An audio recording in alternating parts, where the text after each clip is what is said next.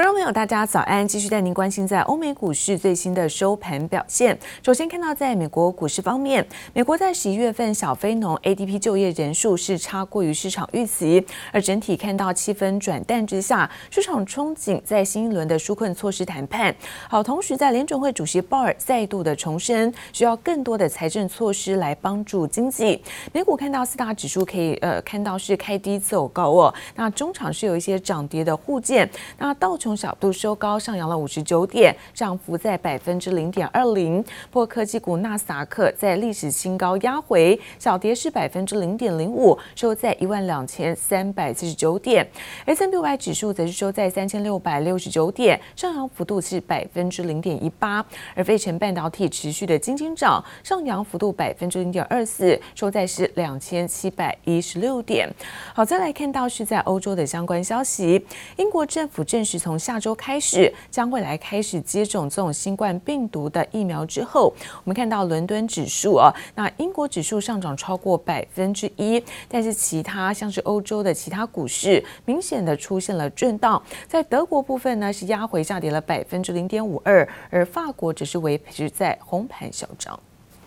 餐厅里空无一人，根本没生意。加州启动第三次防疫限制措施，晚上十点到清晨五点实施宵禁。新冠肺炎疫情恶化，冲击就业市场表现。有小非农之称的美国 ADP 就业数据，十一月新增就业三十点七万人，大幅低于市场预期。We're facing a big fiscal cliff, with people not getting any kind of renewal on everything from their unemployment insurance, unemployment benefits to other benefits. At the end of this year, we need a stimulus plan. Now, we just don't have time to waste time. We need a targeted relief bill, including things that we can agree on. 市场密切观望纾困案进展，但参议院共和党领袖麦康诺已经否决了九千零八十亿美元版的纾困提案。纾困案持续卡关，所幸新冠肺炎疫苗即将问世，又让投资人燃起了希望。We have to announce that today.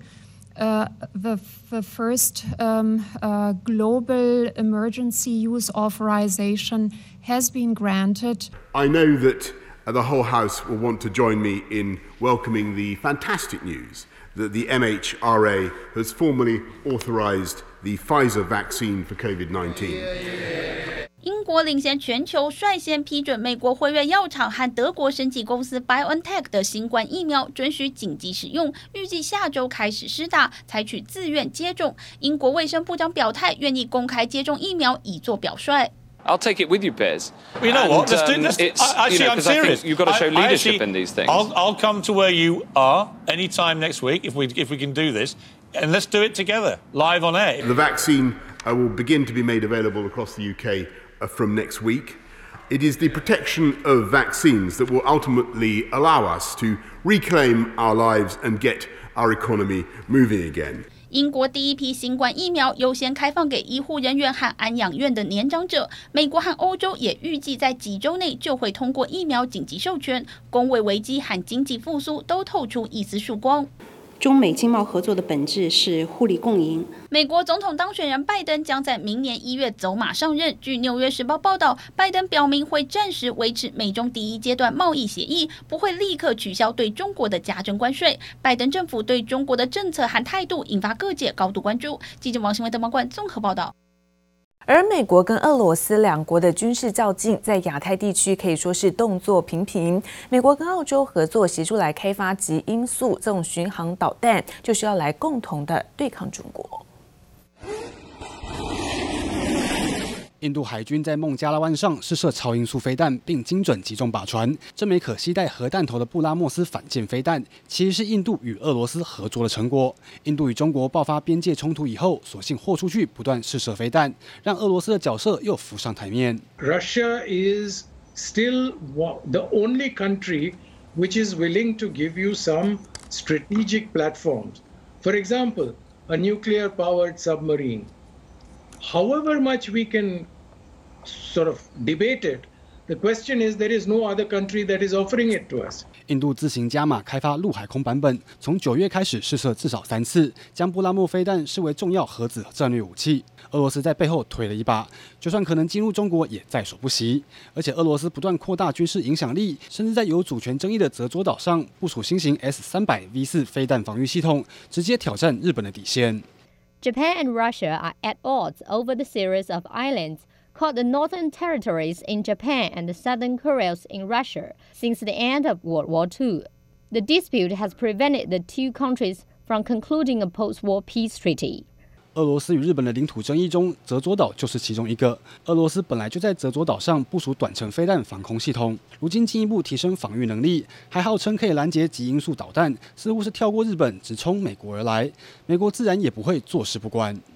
The United States' presence in our region militarily uh, for many decades has been the absolute bedrock of peace and prosperity in our region. That our alliance, particularly military to military, is in incredibly good shape.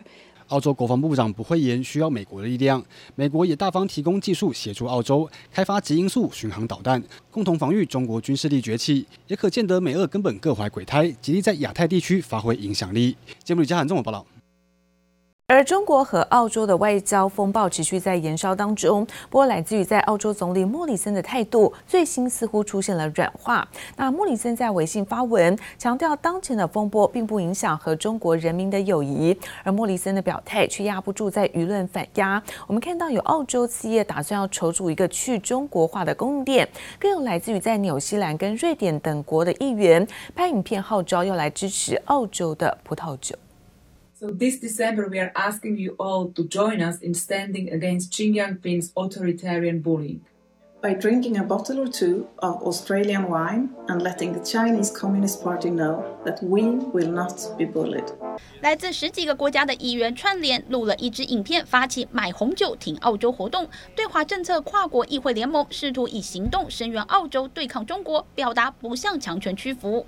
China has cancelled a whole range of Australian imports in an attempt to bully us into abandoning our values. One of the worst affected industries is the Australian wine industry. 澳洲和中国的贸易摩擦还没解决，又闹出外交风波。澳洲总理莫里森再度亲上火线，他特地选在中国社群媒体微信发文。Scott Morrison posted a message on the social networking platform WeChat, explaining that Australia is investigating alleged war crimes with a thorough and transparent process. And he reaffirmed that the post does not diminish our respect for and appreciation of our Chinese Australian Community. or indeed our friendship with the people of China。莫里森不忘强调，推特风波不影响澳洲与中国民众的友谊，似乎不愿风波继续闹大。但这场风暴已经止不住，有澳洲企业表态，打算组去中国化的供应链，而且纽西兰和法国也挺身而出，相继声援澳洲。美国国务院副发言人布朗也在推特发声，批评中国外交部散播不实讯息。既然美国的国务院副发言人，和澳方一起，又强调他们的价值观，又指责中方捏造图片。澳方和美方的一些人，他们怎么好意思来指责中国捏造照片和散布虚假信息？难道这些是假的吗？中国外交部始终坚称，那则推特依据的是澳洲国防部的报告，不是捏造的。中国无意退让，就连莫里森要推特撤下那则引发争议的推文，推特也没照办，只标注了含敏感资讯。纵然澳洲有再多不满，这件事也只怕最终落得草草收场。记者王新文、黄奕豪综合报道。而继三星副会长李在镕今年十月份拜访了艾斯摩尔之后，艾斯摩尔执行长也在上周呢拜访三星半导体厂，讨论的是在 EUV 设备合作的可能性。而三星在 EUV 设备数量上远输于台积电，再加上 DRAM 跟三纳米的压力之下，为了追赶台积电，需要更多的 EUV 设备，那么扩大在全球晶圆代工市场当中的市占率。They announced in 2018 that they'd finalized their process for EUV, and the international version of the Galaxy Note 10 launched with the Exynos 9825 processor, which was Samsung's first product partially made with EUV. 在先进制程竞赛中不断追赶，三星在台积电之后也采用极紫外光 EUV 设备。近期三星更为了争抢 EUV 设备，动作频频。继副会长李在镕十月亲自到荷兰拜会 ASML 执行长后，又再度传出执行长近期回访三星，洽谈 EUV 设备采购事宜，展现三星要和台积电争抢半导体市场的决心。ASML 是全球唯一 EUV 设备制造商，台积电已经获得过半设备，三星才十台。李在镕亲自出访 ASML 也才多九台。三星为了追赶台积电，需要更多 EUV 设备来扩大市占率。不只是在它的晶圆代工的制程里面要导入 EUV，也包括了它的 DRAM 的制程里面，在三纳米的这个制程这个技术节点。就要导入全新的电晶体架构，叫做 Gate All Around，这个部分就会让它对于 EUV 的迫切性可能会更高，甚至比三台积电还要高。虽然目前三星在七纳米的客户中只有高通会需要使用到 EUV 设备，而且在今年下半年才逐步量产，预计明年上半年放量出货。不过因为未来在三纳米要导入 EUV 技术，这相对比台积电早在今年初就开始量产七 Plus 纳米制程，下半年更是全面供给苹果五纳米制程应用处理器。二零二一年又有六纳米制程将步入量产，显示三星半导体先进制程供给量远输台积电，三星也更积其争取 EUV 技术，传出 ASML 高层也有想来台湾，但是因为防疫政策作罢。台湾 ASML 则说，高阶主管过往例行拜会客户的行程安排，今年因为防疫商务差旅限缩，希望外界不要过度解读。产业专家观察，ASML 未来还是会以台湾为主。ASML 也在台湾今年成立了所谓的全球技术培训中心。好，基本上也就是为什么 ASML 不断的在台湾加码，就是因为台湾有一个它最大的客户，台积电最早导入 EUV。不仅逻辑晶圆制程需要 EUV 技术，未来 SK 海力士、美光量产 DRAM 也要使用。更让 ASML 的 EUV 设备成为炙手可热的产品。在记忆体方面，中国半导体紫光则是传出缺乏资金、人才等资源，推动自家两大投资项目，因此成都 NAND 工厂和重庆 D 瑞工厂的建设计划都面临停摆。如今紫光建设中断，将有利南亚科、威刚、群联等记忆体族群后市。记者刘志柔、邱文杰台北采访报道。而护国神山台积电昨天再次向五百元扣关，虽然说收盘没有办法成功的站上五百元的关卡，但是带动在半导体的供应链是掌声响起。其中看到专注在晶圆测试相关的大厂，可以说订单动能强劲，不止价格齐涨，而现在订单的能见度看到是明年的上半年。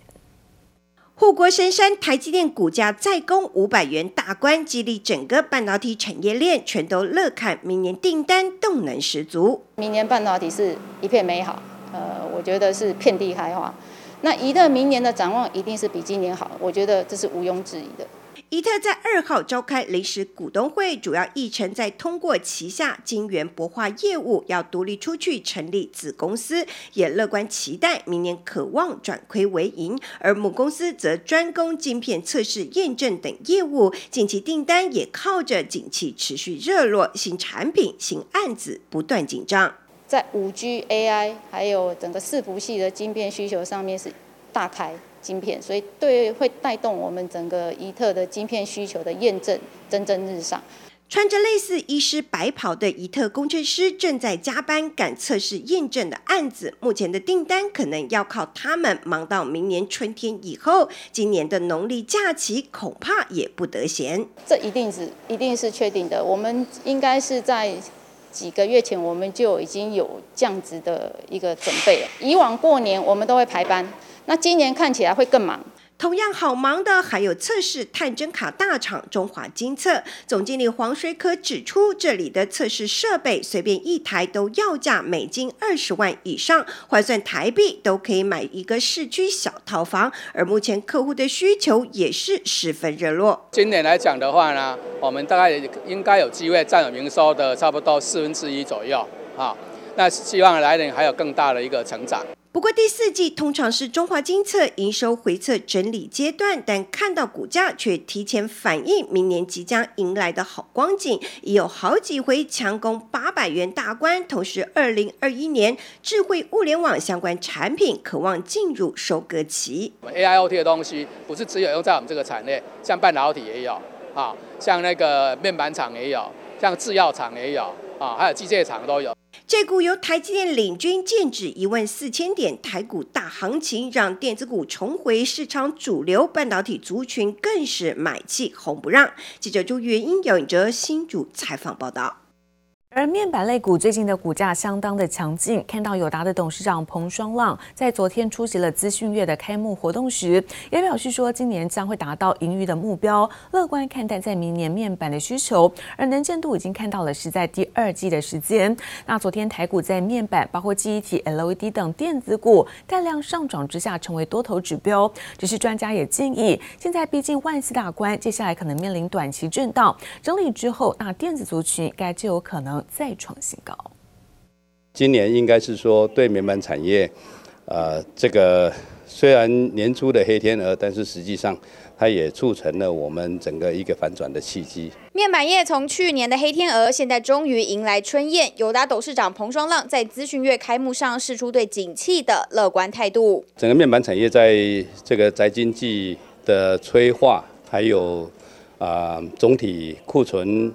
都在低水位的状况之下，今年啊，从、第二季开始就已经感受到这供给呃比较不不充足的这种压力。现在是一个啊、严重供不应求的状况嘛，所以我们也认为这个部分的需求会一直延续到明年。彭双浪表示，在面板业二十年来第一次看过面板的价格提升这么快，需求能见度也已经看到明年第二季，带动面板股最近走势相当强劲。二号包括友达、群创股价继续走高，盘中涨幅超过半根停板，超越百分之六。另外包括半导体、记忆体、LED 等族群涨势也都相当亮眼。明年至少看到第一季的基本面还像相对是正面的一个呃影响，尤其像是半导体的需求。